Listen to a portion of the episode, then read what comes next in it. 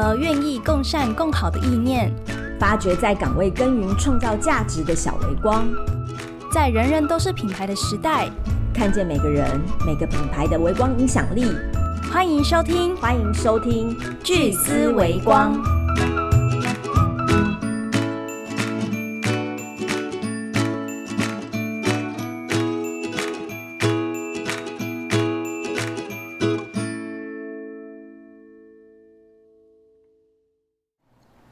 Hello，欢迎来到聚思维光。今天呢，我来帮大家探访到有一个荣获基隆十大伴手礼的心肝宝贝这个地方，在基隆这个地方。那今天是台风天，我来的时候就是风雨无风阻，风风，对，真的是风雨风雨无阻，来真的是风雨无阻。风雨无阻来拜访这个挑挑一个好天气哦，对啊很好就是很很特殊的天气，很特殊的天气。对，然后即使下雨哦，我来到他们店里面，他们的客人还是络绎不绝。哦，怎么那么厉害？哦，对，还好啦。好 哎，那我跟大家介绍一下心肝宝贝，那个肝哎是没有肉字旁的肝，没有肉，不不是我们想象着心肝宝贝那个心肝，而是没有那个肉肉字旁只有那个呃右边那个地方。对对对，我们起心起谐音叫干贝嘛，对心肝宝贝，对中年创业对吧？对中年创业，对然后也是带着，就是因为他的英文名字叫 Papa's Love，就是爸爸的爱，嗯所以他就是带着爸爸的爱，为小孩子研发一个可以吃到非常非常棒的一个食品，对不加防腐剂，因为小朋友喜欢吃嘛，对不对？对，因为小朋友喜欢吃，所以我就研发这个干贝酱。啊，刚开始是，其实这个开不开始做这个酱料，我是四十四岁转业。啊，那时候我小孩子的话，大的男生呢，男男生好像读国国一国二，四十四岁转业，对，转，嗯你看好勇敢哈、很勇敢，很勇敢。。对，然后时候我我女儿大概一有两，我有会给大家很多鼓励，对现在大家四十四岁可以做转等下业等一下再讲 那个干给他。那个我我我女儿呃呃男生是比较大的，是大概呃那时候读国国二，嗯然后女生读小学二三年级啊。嗯啊，其实刚好他们这个年纪比较尴尬，就是就就需我觉得了，我那那时候我觉得是说，这段期间是他们他们是最需要陪伴的时间，一个小学一个国中。然后其实国中男生就很难说，男很男生就会比较，我怕那个叛逆叛逆。嗯其实我我我儿子我国一就把他送到那个那个寄那个技术家，呃，对技术学校，对对对对，嗯然后他住校了。嗯那女儿是那时候刚好是小二、小三的时候，他们两个差比较多。而且那时候我那其实我我刚开始我在台北上班，我从我从退伍到台北上班大概十几年，一一二十年了。啊，其实我们在我住西隆，每天大概台北这样奔波，大概时间大概大概呃大概都十几个小时以上。对，那最后一个契机是因为刚好那时候呃我在创业的时候啊，我我因为我们你在你知道那个我们在那个就上班族这样子啊，啊小孩子放基隆上，那时候我我女儿读小学的时候就上下班下课就上完金班嘛。那上完金班是不是我们如果从台北回来的话，大概回来都要七八点了。小朋友都留最后，对，没有错。嗯，那个时候，那个时候是真的是有一个契机让我说，我们就决定说我们两个应该要留一个留下来，好吧？那就我们就想说，不然就一个人所以这个起心动念真的是就是对小朋友的爱，对对对对对，大家都是想想这样子，因为这个时间，我我一直觉得说，我如果用那个时间来做自己的事情，那是我的想法，就因为很就变很多时间去可以跟他就近跟跟他们相处啦。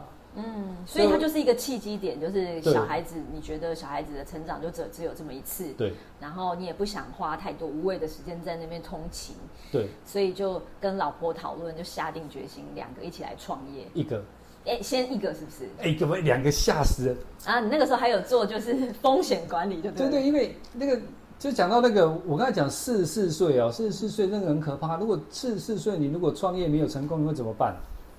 哎，你出来没有工作了，你不知道要做什么呢？你看我们那时候想说，就一个人，可这样其实也好啊，没有退路啊可。是没有。哎，你要想想看，如果做不起来的话，还有嗯我们那时候没有两个人一起吃，是因为刚好我太太如果有一个安有一个固定的收入，嗯，那其实我压力就其实也不会那么大。他说两个人都，所以是先谁谁先辞？我我就辞掉了，因为你原本的工作其实算是经济蛮稳定的嘛，对对对，非常真的很有勇气耶。你你可以跟听众稍微分享一下，因为有蛮多人也是想要中年创业，最近啊，最近蛮多人想要过自己的生活，想要创业，那有没有什么风险控管？好，风风险控管是第一个。就就破釜沉舟，对不对？破釜沉舟的那颗心，对，你知道，你真的要啊。可是，这其实你就看到，其实你就看到，我四十四岁到现在，我做了十几年嘛，是啊，没有很好，可是没有说大发啦，可是蛮稳定的，比我在上班好很多。嗯嗯。可是其实那个风险真的差，那那个想我我现在想回来啊，其实那个真的很可怕。我在想，我刚才不是跟你讲嘛？四十四岁转行的话，你如果做不起来的话，你回到职场，你真的没有工作可以做。真的没有工作哦，而且我跟你讲，那时候我们小孩子又那么小，而且要贷款，那时候我们还贷款了，所以那个时候想，那时候想法是说，啊，那就就上班，就就就可能一个人创业嘛。可是没有，其实创业就看到我们十几年，可是那时候真的很辛苦啊。那我一个我在一个好处是我刚开始开始做的时候，我真的算运气，我真的算不错。我九十八年创业的时候啊，我那时候开始做，大概过年后我就辞职了。那我就开始在找要做什么，因为有所以你是没有先想好要做什么就先辞职，哇，那这这个勇气更更更更 就是在现代人讲话是蛮可怕的，更可怕。因为那时候我我的想法是说，我我我可以，我本来可以，我边边上班边找了，可是这样子骑驴找马，真的做不到什么，两边都做不好。那当初我就我就干脆就先辞职。我辞职要你就专心做，就是破釜沉舟。对对对，因为想说就就反正要辞的就赶快就辞掉，不然的话这样子永远就没办法做啊。嗯，那时候我我我那时候创业的时候，本来是想做，因为那我我是工程出身的啦。嗯啊，你要再回来这个职场是等于很难啦，等于那个工那个变那个跳痛太多了啦。嗯嗯嗯。那我们那时候想说，其实做吃的入门会比较快。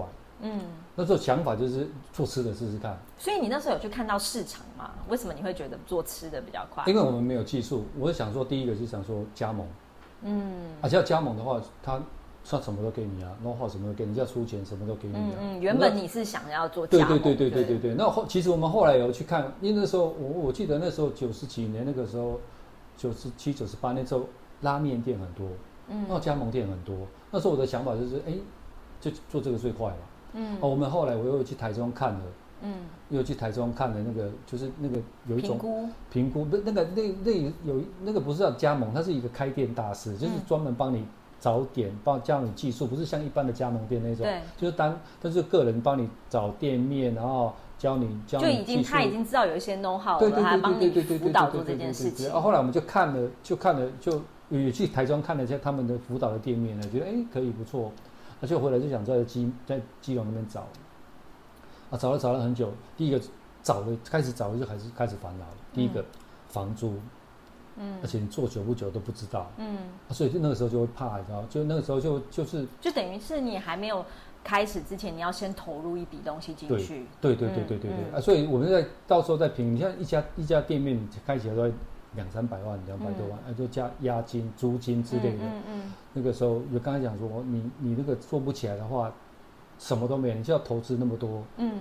而且不是说，那那个钱都是等于你你你你没有收入以后，这个是等于这个是你的往后的救命钱的。嗯。你这个再花掉的话，就就太可怕了。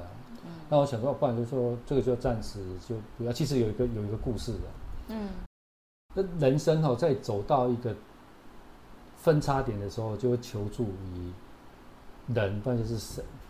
所以你那个时候有求助于人或神？对，我我求助神。嗯。神跟我讲说。是神怎么跟你讲？神跟我说：“这个这个是劳心又劳力。”但是就是对对，我这个创业小小故事，创业小故事。我就这个点，这个点，然后这个地方，然后我要投资多少？然后我就问他说。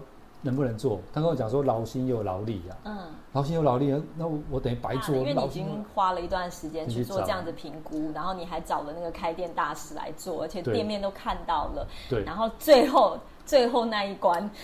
投资的成本很多啊。嗯嗯。那我就考虑到这个啊。其实你心中早就有一些定见，你觉得这个投投资下去其实是有点危险的，对就说算了。算了，这有一个就是一般来说中年创业，然后你好不容易就是研究了这个东西，你要放弃到下一个要创业的目标前，你不会慌张的感觉吗？没有真的很挫折，很真的被挫挫折折，因为对你都准备好了嘛一定一定会有对啊，其实我刚刚说那时候，我就跟你讲，我运气很好，我就开始就做干贝酱。其实我那时候两个产品而已，我只有做幸福干贝酱跟顶级。所以你那个干贝酱开始做的原因，真的因为小朋友喜欢吃吗？对，因为其实我我我在我刚开始，因为我不晓得要做什么，而且就是在家里先先试试看。其实我要为了要做餐饮，我去考了那个丙级证照。嗯，我花了半年的时间，我去考了那个丙级证照，当我以后要要的那个。哦，所以前面也不是白费的，就是其实你那个时候看到整个大环境的状况，不管怎么变化，吃一定是不会少的。其实吃是最好，其实最好入门最好进进入的，尤其你有在基隆，基隆就是美、美食的地方。对啊，就是对那就开始做啊，就因为进进我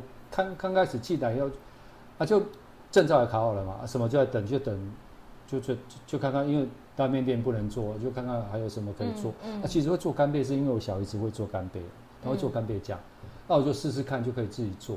那、自己做的做一做，哎，觉得嗯，呃我女儿就觉得不错，其实她觉得不错，很好吃。其实那时候我女儿大，我就是你做的时候，女儿觉得说哦，对，不错，那很好吃。哦，那那我我我的第一个想法是说，其实那时候我女儿才二二三年级而已啊，嗯不到十岁。她小孩子会跟你讲说不错的话，就代表是真的好吃。对他他没有骗你。对对对她不会因为说因为是你做的觉得很好吃，嗯我会觉得哎、这样我有一点点信心。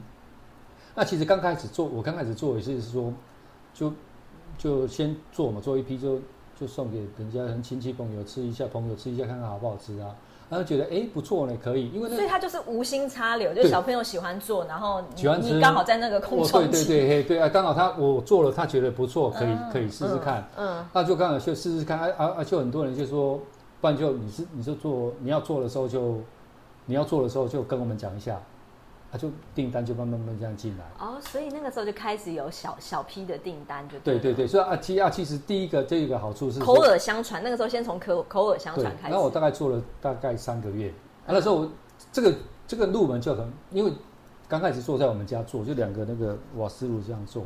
嗯，很累，我就做那时候做到那个中暑呢，每天每天就是开始那时候订单多到要中暑。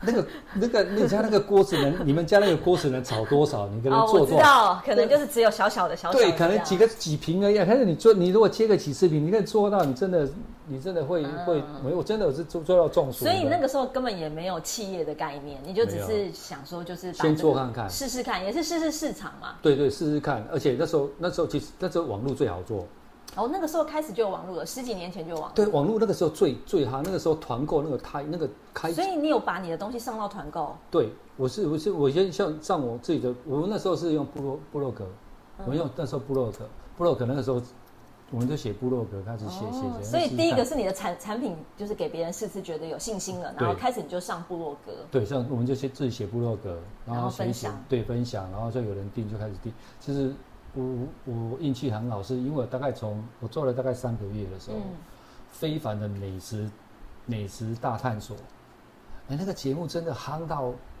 那个非凡美美食食大大探探索但是但记者来，记者来采访，你知道那个时候，你知道我那时候做的时候啊，他是为什么知道你？就是因为你的就是部网站部落格团购，对他他看到了，哦就看到了，啊看到以后，其实他打电话跟我讲的时候，我我有接我我有接到一个电话，可是断掉了嗯，哦。第二次他打来，他问我说他要来采访，哎那时候我听到他要来采访，你知道我怎么样？你知道吗？很开心。我吓死了。我以为你很开心，你知道我那时候吓死了，你知道吗？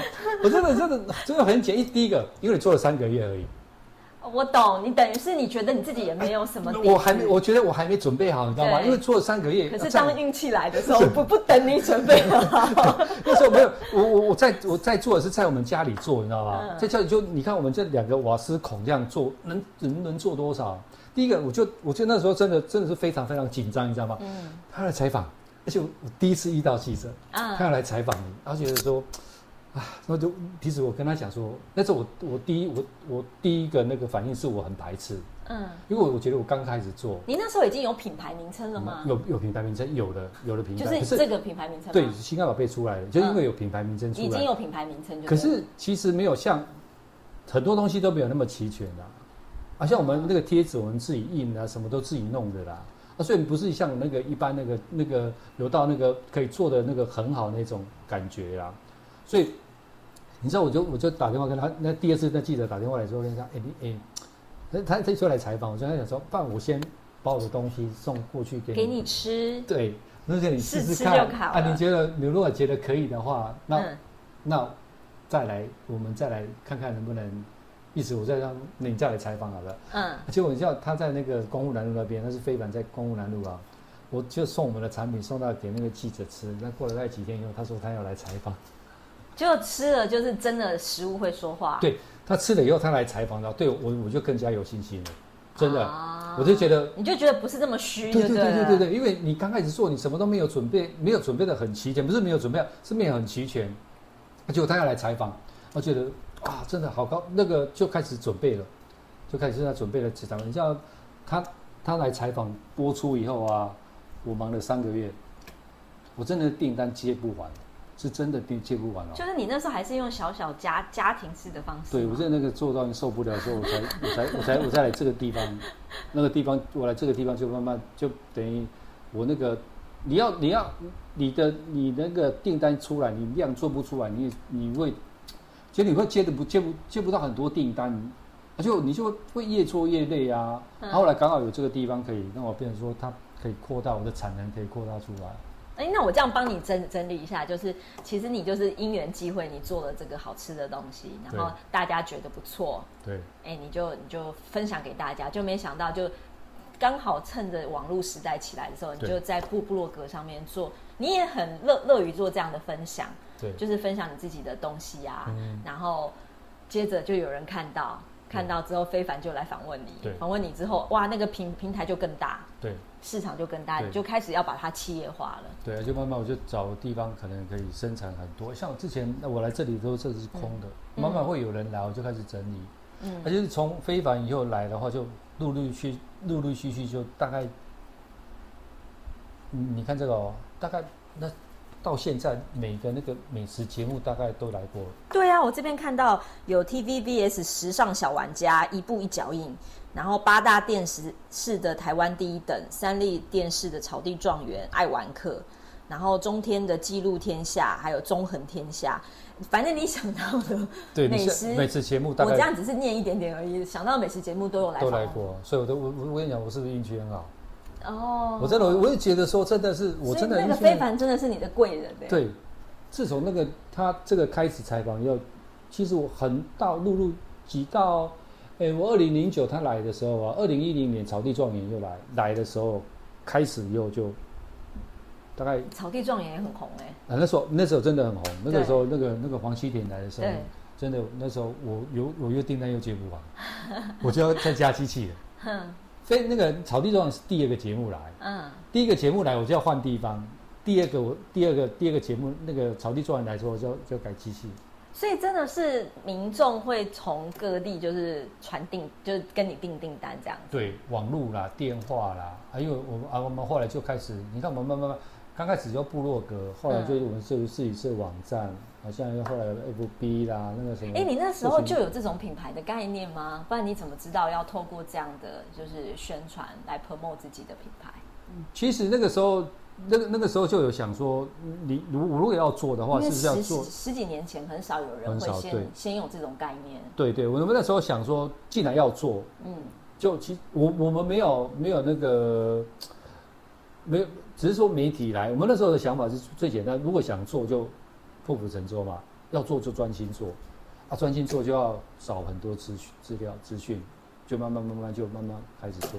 啊，我也会想说，因为其实第一个就是想说，我既然要做了，我就要把它做做到做好好。对啊，做好，然后我就会找很多，因为我们我们不是我不是做生意的啊，所以就慢慢一找一些资料啊，干嘛请教很多人这样子就慢慢慢对啊，因为我们我们很多人都看到，哎，这个产品出来而已，但是这个产品出来的背后，其实你是做了很多的，因为破釜沉舟嘛，四对啊十四岁创业，没有没有就没有了，这这就没有退，真的是没有退路了，没有退路，所以就是真的想方设法，比如说从那个时候开始学什么叫品牌，是不是？就是，那时候我跟你讲，我那时候我我那个图文都去注册，台湾注册，我那时候还去大陆大陆注册，那时候我想说，可以卖到大陆去。对，那时候大陆都去注册，嗯。我图文都去注册，所以你先有这个概念，你先把你的图文、logo 这些先去先注册册，，对对，我就就先注册，因为那那时候想，真的想法是很简单，因为你这自己要做的话，而而且我一直想说，因为我们当初这个心肝宝贝真的那个那个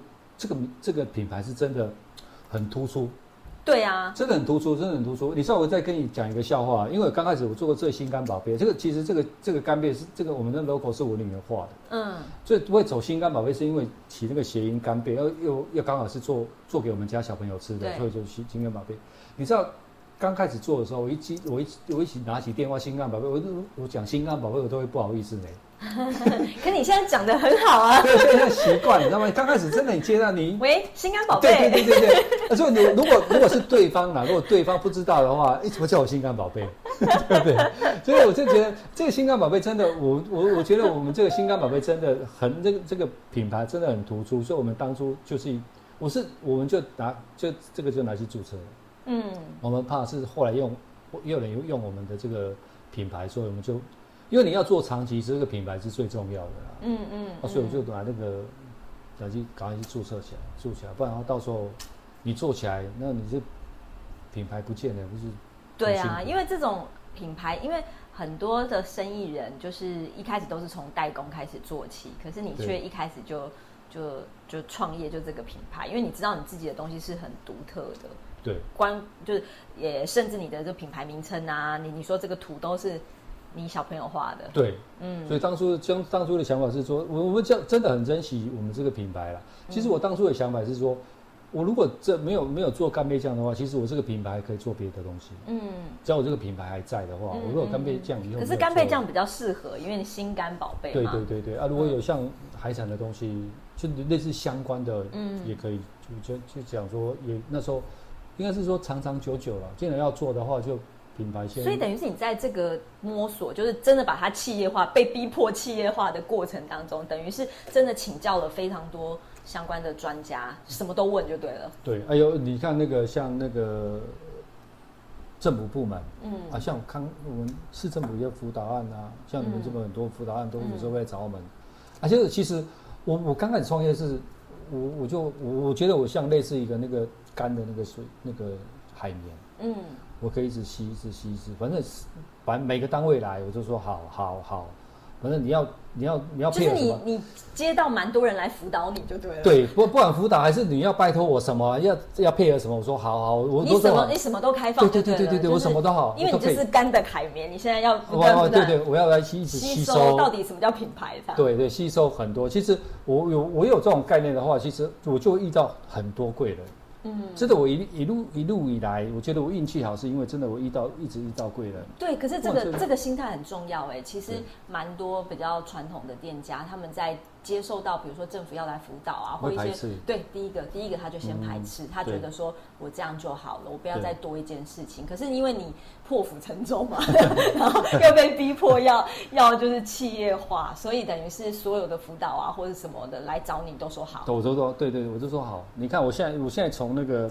诶，以以前我们刚刚开始是那个就土法炼钢嘛，就可能贴纸啊什么都自己做啦，嗯啊品牌像那个品牌的都自己弄啊，后来政府单位来辅导啊，因为这种食品的东西是比较特别的，是不是有一些比较特别的法规要要要要像对不对？因为我觉得这个对食品，食品就是因为做食品就是这样子，食品是良心呐、嗯良人嘛，嗯。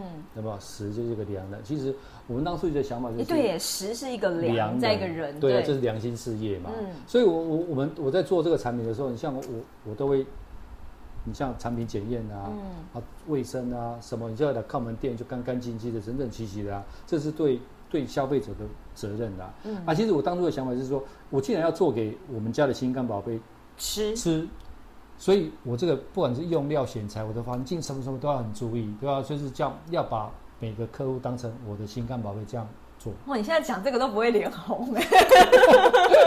真的，那个那个是你做到后来，你会很多很多很多的因为你这个东西你是真的要给家人吃的，对所以你希望把这个东西也给你的客户，你也把他的客户客户当成是你的家人。对对对，如果有有有有有你你想有很多人讲说，你想让那，如果你自己做吃的，你不敢吃的话，你敢卖给别人吗？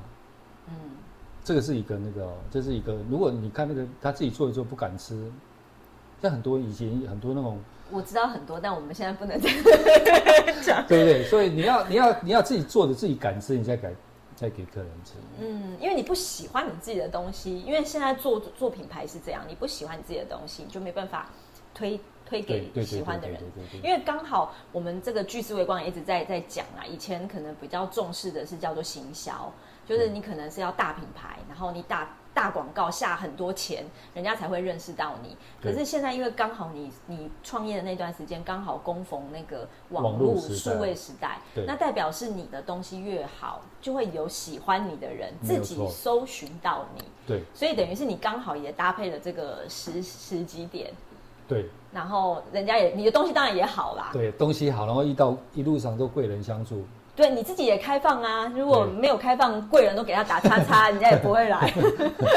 对，就是大家互相有，就是有有一句话叫那个机会是留给准备好的人。嗯那我就是要准备很多，然后等机会来嗯，啊。所以你看，我到现在啊，你看那个不管的包装啊，还是拼贴什么什么，都是有一些都是政府慢慢帮我。我刚开始做的时候对对对，我刚开始做就粉红色系列，很可爱的啊。嗯，哦，我就接受政府的辅导，那你要辅导我就来，我就试试看啊。就对慢慢因为蛮多包慢慢慢慢变蛮啊。蛮多包装设计是蛮有设设计感的，那应该是政府辅导你的。其实我现在在讲一个，其实哦，年不管是年轻还是你要创业的话，政府有很多资源，看你怎么去找而已。对，因为很多很多年年轻人想要创业都在那边。就是抱怨说，哎，政府怎么都没有帮我们？对对对但是是是我们自己没有去找相对对关的资源。对对对对，啊，你啊你也不要排斥说，人的呃，不管是辅导单位还是顾问公司来找你，不用排排斥，嗯好不好就试试看，没差，你没你你不会你不会损失什么。哎，我觉得很不一样的地方是因为现在很多创业者就比较有傲气，当人家要辅导他的时候，他会觉得说我的东西就很好，我不需要你来对啊对对对辅导。可是你不是，你是觉得你是一个干海绵，所 以所以我一路上就是这样子，这样子才会慢慢慢。其实我我我我我我最主要的，我最最主要做法的话，有些人说你做了十几年，应该就工厂化了。嗯，其实我我我我的想法是说，第一个我年纪也现在做了几年？十、十四十四十在十三十四年三、十四，那应该是蛮蛮稳定的。对，我是稳定，所以我是我现在是种植啊，嗯。我不我不想我也不想冲量啊，嗯，因为我又想，因为你毕竟你这边是坚持纯手工精致，不含防腐剂对啊，如。果你你如果工厂化的话，其实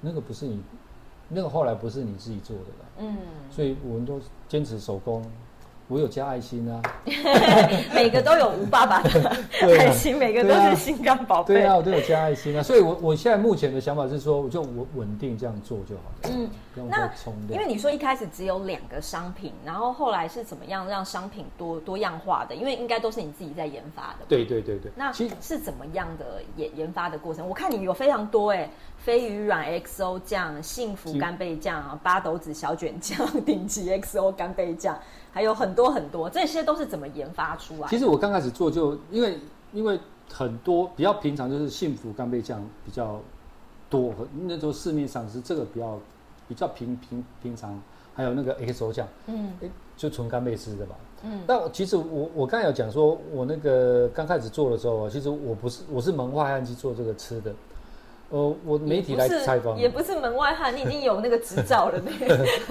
所以在做吃的做艺艺做吃的跟做生意不一样。嗯，我有执照可以，我去可以当厨师，可是做生意那个、啊那个感觉不一样。那我我刚是你是研发部门，你对对什么我什么都自己包了。对，那因为我刚才我大概有就就两个产品，还有一个还有以前还有一个做一个那个小小鱼萝卜干，嗯就我大概刚开始做是三个产品嘛。啊，其实我我刚才有讲说，我媒体来采访以后，其实我我我的业绩越来越好，可是我就遇到一个问题了，东西越来原料越来越贵。我那时候想说，哇，原料越来越贵，不管是干贝、小鱼干什么那个，你知道我用得到东西都是很贵，但是价格都会一直一直往上，一直往上这上，是一个非常实际的问题。对当初当当我的量变多的时候，多的时候我的原料变贵对，啊，所以我就我来我我到这里来的时候，就我们叫八斗子旁边嘛，嗯我在渔港旁边，那我我想说是不是我可以找一些比较我们渔港有生产的东西。第一个，它价格不会那么浮动那么高，再来的话，它货源会比较稳定。嗯那我就找到这边有小卷，嗯那这边有非遗卵。嗯啊，小卷的话，我要怎么做？其实你看我我的小卷是用一支的哦，然后我的每一只的眼睛背鳍我都拿掉哦、嗯我跟你讲，在台湾的话，我如果讲我是第一个，没有没没有人讲说他是第一个这样做的，把眼睛背鳍拿掉。我是台湾第一个这样做的。嗯我做我到我小姐这样做了十几年了。嗯我做这我第一，我是我敢说我是第一个把眼睛跟背鳍拿掉。啊，那个真的拿掉的原因是什么啊？就是其实其实那个，如果你有吃小卷，你就知道，其实小卷身上有一只背鳍，对，就是会有一个像塑塑胶的那个，那那个那我们叫背鳍，然后在里上有眼睛，嗯那眼珠子是硬的，嗯，那你吃的话会卡牙缝。啊不，对，嗯啊啊，你吃小卷的话，就会就会那个，你可能要吃完以后要再用手把它拿出来。嗯啊，那我当初的想法就是说，那我既然今天要做给小朋友吃的，啊，如果他因为这样麻烦不吃的话，我觉得很可惜啊。而且这种其实小卷是一个非常营养的那个食材，我觉得所以你连后面在做商品研发的时候，都也是想到是对对给小对对对朋友吃，的。嘿，因为就因为我们当初的想法就是，我当初就是因为要做给心肝宝贝吃，如果我我东西做的太粗糙、太麻烦，人家不吃，不就很可惜吗？所以你连在研发的时候都一直在想着你的品牌概对念。对对对对对，嗯就想说哪一种比较适合嗯小朋友。嗯那时候的想法就是小朋友，大人其实大人你老人家也可以啊，就比较方便啊。嗯那我就用小卷，就当地的食材。那再来是非遗卵嗯啊，就我这样后来是小卷跟那个布拉伊，我会找布拉伊，也因为布拉伊鱼嘛嗯补钙，小孩子嗯，不管是老人家小孩子都很适合。都很适合这种东西吧。哦，那非遗卵也是在我们当地的在这里的食材。你是说八斗子的食材？八斗子渔港是盛产小卷跟非遗卵，就这里我其实它还它有很多遗产品，只是说我先找我就找了这两个是比较我我可以做的，我可能、我这个可以做做成在酱料里面，我可以所以你已。经那个时候开始思考跟在地产业做结合了。。对对对，就是你想说，因为原原料越来越贵嘛，所以你就对找说，哎，有什么东西？因为你就在八斗子渔港这边，对所以你就找了就是八斗子盛产的东西，对，因为我在做水产嘛，啊，刚好在渔港旁边，其实有很多食材都是而且还可以做蛮蛮蛮多连接的。对对对，而且你这变化很多。你像，其实我我找非遗卵，非遗卵的话，我我做成泡菜，我在加泡菜里面，就一般我们台式的泡菜，加在非加在那个 XO 酱里面。其实我在研发研发这个非那个非遗卵的时候啊，其实我在想说，这个非遗卵可以放在哪里，哪一个食材？因为我之前就有做了，我有我有做那个，我刚才有做，我有做小鱼干，我有做那个，后来我做布拉希嘛，幸福干贝酱嘛，嗯那还有 XO 酱嘛，嗯那我想说，那非遗卵，因为小姐比较单纯，小姐就一只一只的嘛，哈。小姐，我等一下再讲小姐的问。那那个非遗卵的话，它是一颗一颗粒的嘛，嗯。那我想说，它要加在什么地方，哪一个食材里面比较适合？不是每每一种每一种产品你加起来就都会好吃啊，嗯。所以我就是，你看我我之前非遗卵，我就给它加在那个加在那个那个布拉鱼里面试试看。嗯。啊，我也给它加在那个那个幸福干杯酱里面吃，哎、嗯觉得嗯好像没没有没有办法很突出。嗯。那后来就加在诶顶级一个手酱里面，干贝汁里面加在，哎、味道就很特别，嗯不一样。啊，你加在泡菜里面，跟加在来这样，你就那那个口感就会多，层次就会变很多啦，嗯不会很不会就变很单调了。嗯嗯哎、然后就想说啊，那这个就慢慢试。其实一个产品要开发出来是要经过很长的时间，而且不一定会成功。嗯那慢慢慢慢试哪一种试试看，我们自己试的怎么可不可以，然后再给客人试，就市面上试试看，不行就不行，那可以的话就就延续一直做所。以你也是在这个过程中去找长期和合作的，就是在地的产业这样子。，对，你看我像我小卷跟非遗卵就直接跟渔船啊，嗯，我因为那一定新鲜。第一个是一定第第一个新鲜，那货成本也会对比较低。那成本比较低，货源又比较稳定。嗯啊，你不懂，你看那个干贝要进口，小鱼干进口，虾仁进口，什么都进口。进口的话，你看进口今这今年更严重了，以就是疫情以后那个物料更可怕，嗯就比那个比之前的那个物料更差更多了啦，嗯更嗯更不好做了啦。我想我当初的想法就是，不要想法就是找在地的食材去做研发，来做比较稳定。那其实我刚才有讲，我小卷是去远足备啊，其实我小卷里面又加了菜脯，嗯嗯嗯，我山海结合，那个味道又更特殊。菜脯也是八斗子在在地的吗？没有菜脯里面，现在在 A 杠才有啊，不嗯，A 然像杠 A 杠那个像那个像那个苗栗那边的嗯啊，嗯嗯，北部没有菜脯了啊，就是大部分都是他们生那边生产。那我我我当初会加菜脯的话，其实一点违和感都没有哦。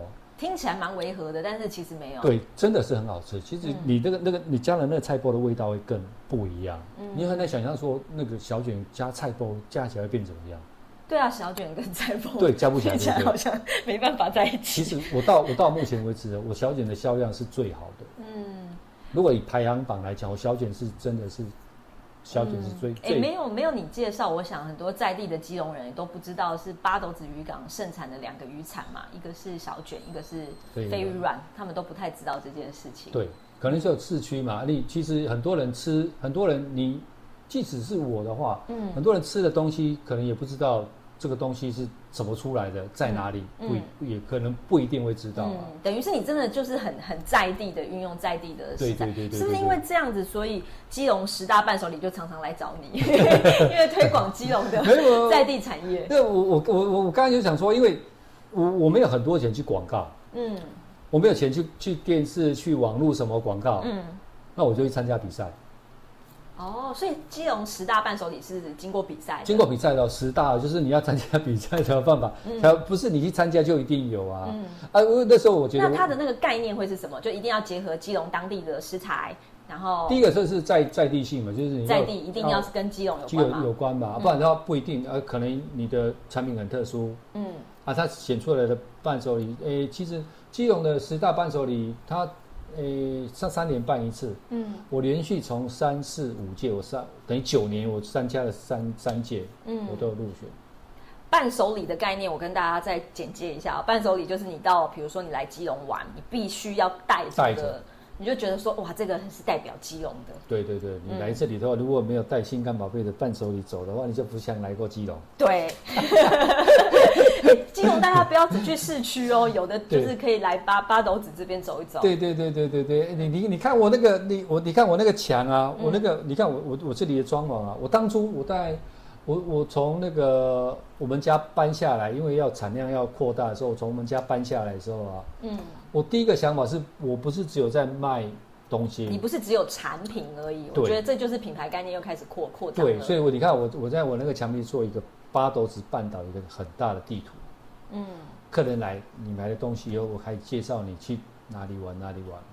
我还我我我还我我还介绍我们这里的地方，不是说你买了东西你就走掉了。嗯我会介绍你可以你可以在我们八斗子里面停留半天一天，所以我就有一个地图，我跟你讲说，你等一下啊，假设啊你下午可以去逛哪里，早上来你可以去逛哪里逛哪里。就是来这边买东西还有附加的，就是对对对对，旅游导览对对，其实我其实我们巴都是很漂亮哦，其实我们八斗子很漂亮。你看你看八斗不一个半岛，不然潮境公园，现在潮境公园现在是很夯，因很为夯啦。很夯，因为以前那个因为潮那个那个那个海科馆的关系嘛，其实我来这里开始创业的时候，海没海科馆还没开，哦，他是跟着你来的，对了。不是，没有，其实先有他啦，只是他他他在筹备，他还没开始开幕，我就开我在我就我就开始了，嗯我就开始做了。我所以，我当初的想法是说，我我不只要卖东西，我要介绍我们八斗子的风景、人文跟文化。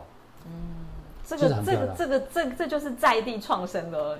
对对对你有在这边创业了，你又结合在地的东西了。对对对对对，啊，觉得我我就觉得说。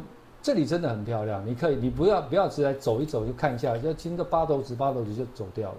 其实八斗子你可以逛很久，你可以逛，你可以逛半天，你可以逛。你可以稍微介绍一下八斗子怎么来嘛？因为有些人对基隆就只有下到基隆夜市那里就回家了，对，其实八斗子现在现在很夯的景点就是那个朝境公园嘛，就是第一个你来朝朝境公朝境公园就就是八斗子嘛。它是算八斗子区，就是一个半岛，它在、嗯它在靠近海，就是它八斗只是一个半岛啦，嗯就靠西边这边就有一个渔港巴斗渔港嘛，嗯，那东边那边就是一个那个潮境公园嘛。潮境公园。其实你你像我啊，我像我像如果下午的话，我会从我们这里开始走，嗯就经过海科馆、探索馆，然后走渔港。嗯然后就走，我们现在有个忘忧谷，巴斗子公园，忘忘忧谷，我就可以从这边走，然后走到大坪，大坪是一个非常漂亮的海岸，嗯你可以亲水。然后如果退潮的话，你可以摸到水，你可以下去玩水，你可以下，你可以下去，你可以踩水玩水。那个地方是一个很很，就是夏天夏天可以玩水嘛。啊，冬天的话，可能东北季风比较强，啊，可能你可以这边走一走，然后往望腰谷上面走，因为它是一个半岛，一个爬坡，它它它它它一百多公一百高，大概一百一零一嘛，它一百公一百公尺高。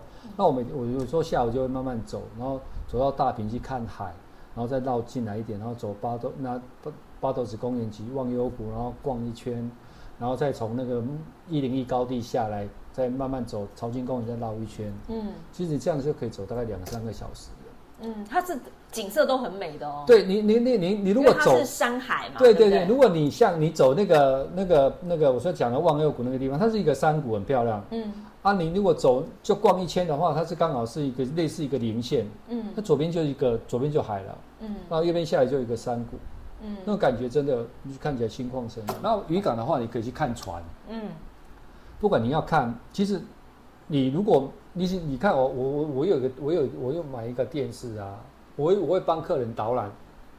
我现在不是卖东西，我会帮客人导览，我们地方可以哪，你可以去哪里玩。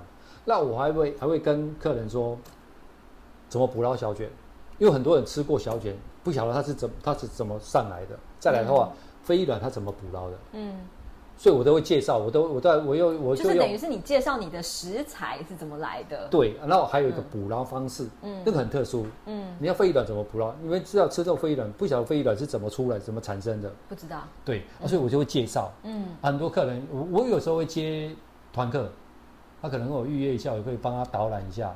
所以我刚才讲说，八斗渔港有很多小卷船，嗯，尤其看到那个灯，那个灯泡，因为小卷是一个趋光性的，它是夜夜里面的，我听大家都是夜里去钓小卷。对对对，它是趋光性的，太亮它它会找亮的地方，所以嗯白天去太阳太亮，它不会出来。嗯那、你晚上的话，晚上的话就是你你你在那个一望无际哦，没有光害，因为海海海面上没有光害，嗯，你只要那个灯一点下去，那个小小卷就聚聚了。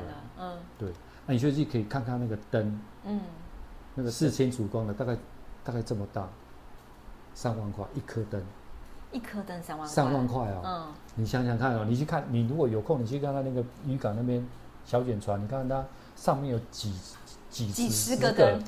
对嗯啊，去看有些人看到说，哎，为什么渔船会有那个灯？可是他不晓得他在干嘛的，他那个船的那个要捕的工具都不一样。嗯啊，你去看到稻草，为什么那个船上会放稻草？为什么？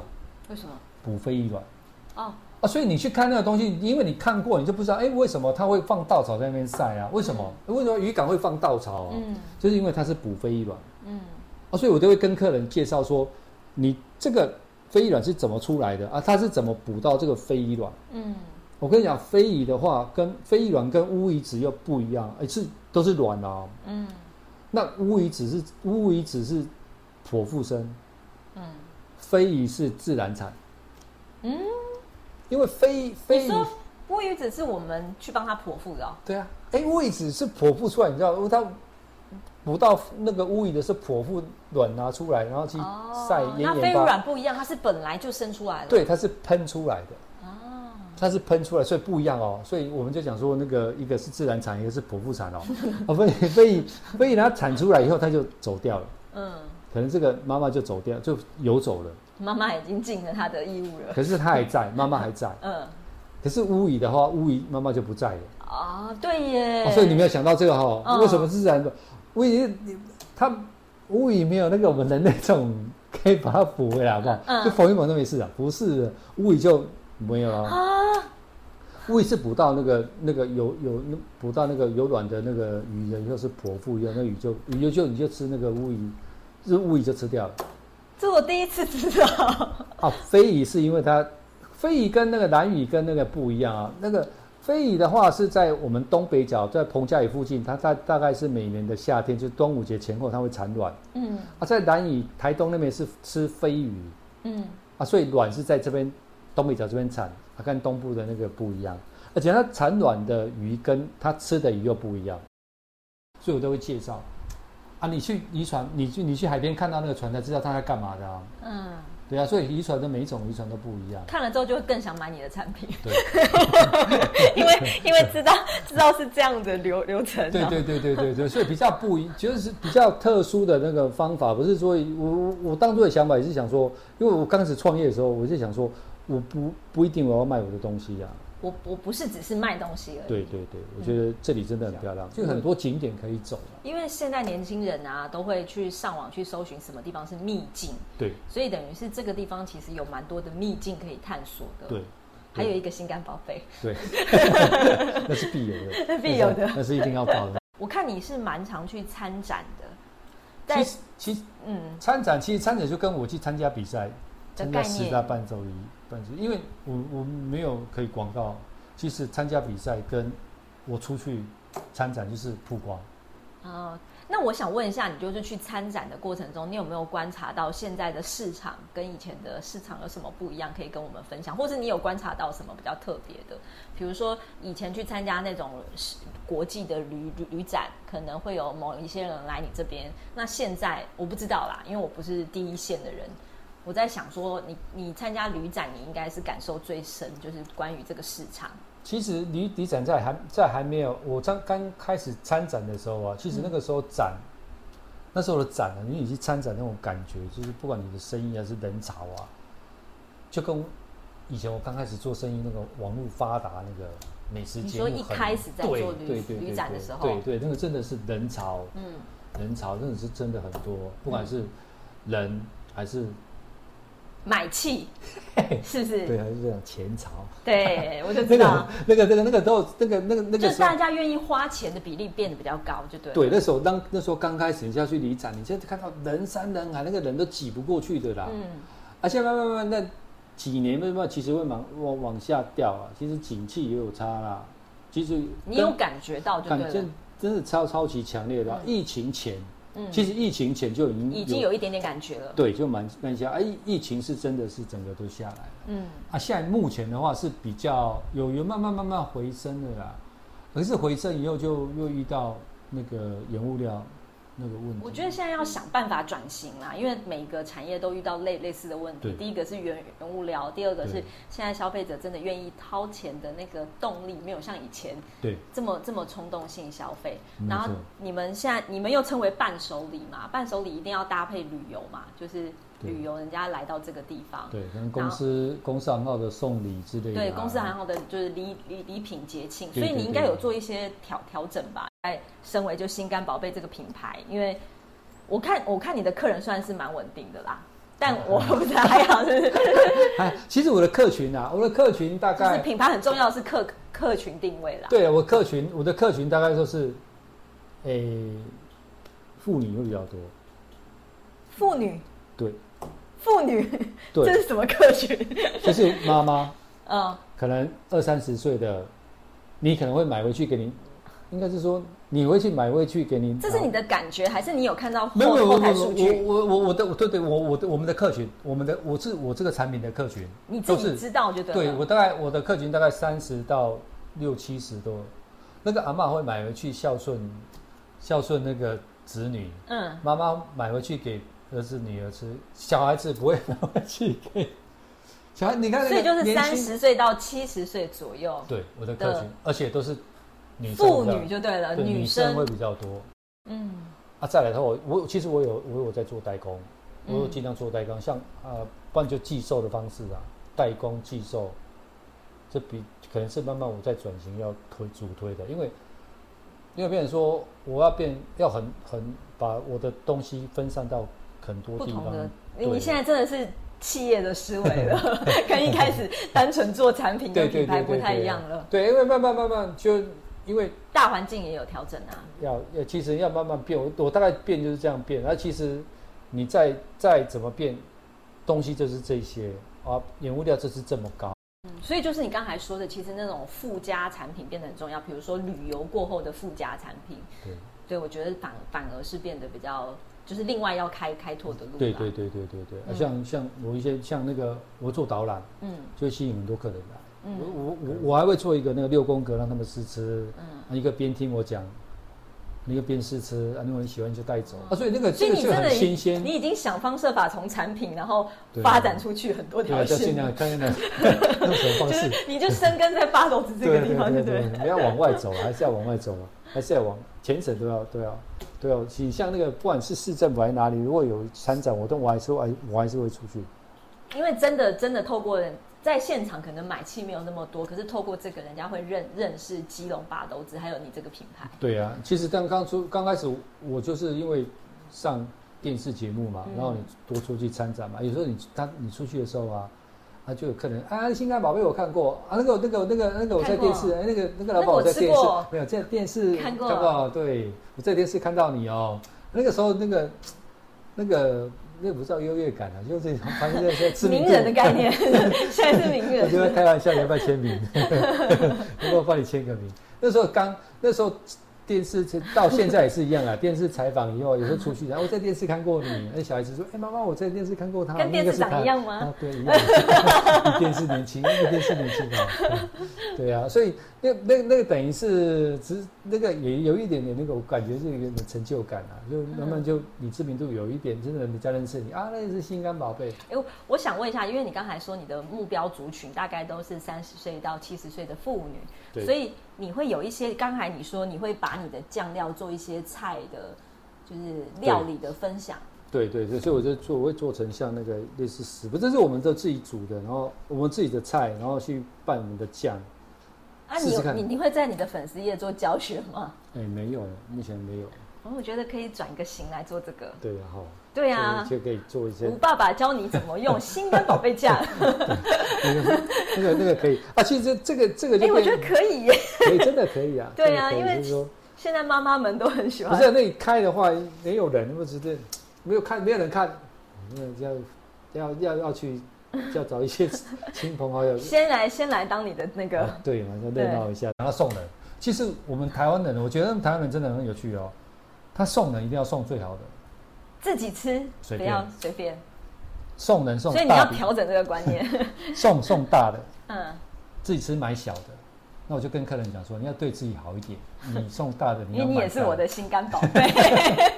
真的，现在很多人都是买买送礼，还是自己没买。我就说你要自己对自己好一点啊！你这样送你自己要吃啊，就就鼓励他说你要自己买好，你自己要对自己好一点。今天今天吴老板跟我们分享了他在这个就是品牌经营一开始的那个，这叫什么心路历程，心路历程，然后无无心插柳，然后就刚柳有诚意。嗯对对对对对 对。然后很谢谢吴老板跟我们分享这么多。那那如果大家有什么样的问题，都可以在我们 podcast 下面留言。那我也会把吴老板他们的心肝宝贝的这个品牌连接分享在下面。然后大家如果想要订的话，也可以直接在网网络上跟吴老板。有都有都有，我们我们有网站，或者你想要打电话来听听他讲话也可以，或者你想要来 巴豆子找他 也可以哎、。欢迎来巴豆子，对你你你来我帮你导览，好，真的真的来来不一定要买东西，来我跟你讲你要去哪里玩，他帮你介绍，他就是非常热心的帮你介绍，带你看那个大地图。对对对对对对对。好，那今天就这样喽，拜拜。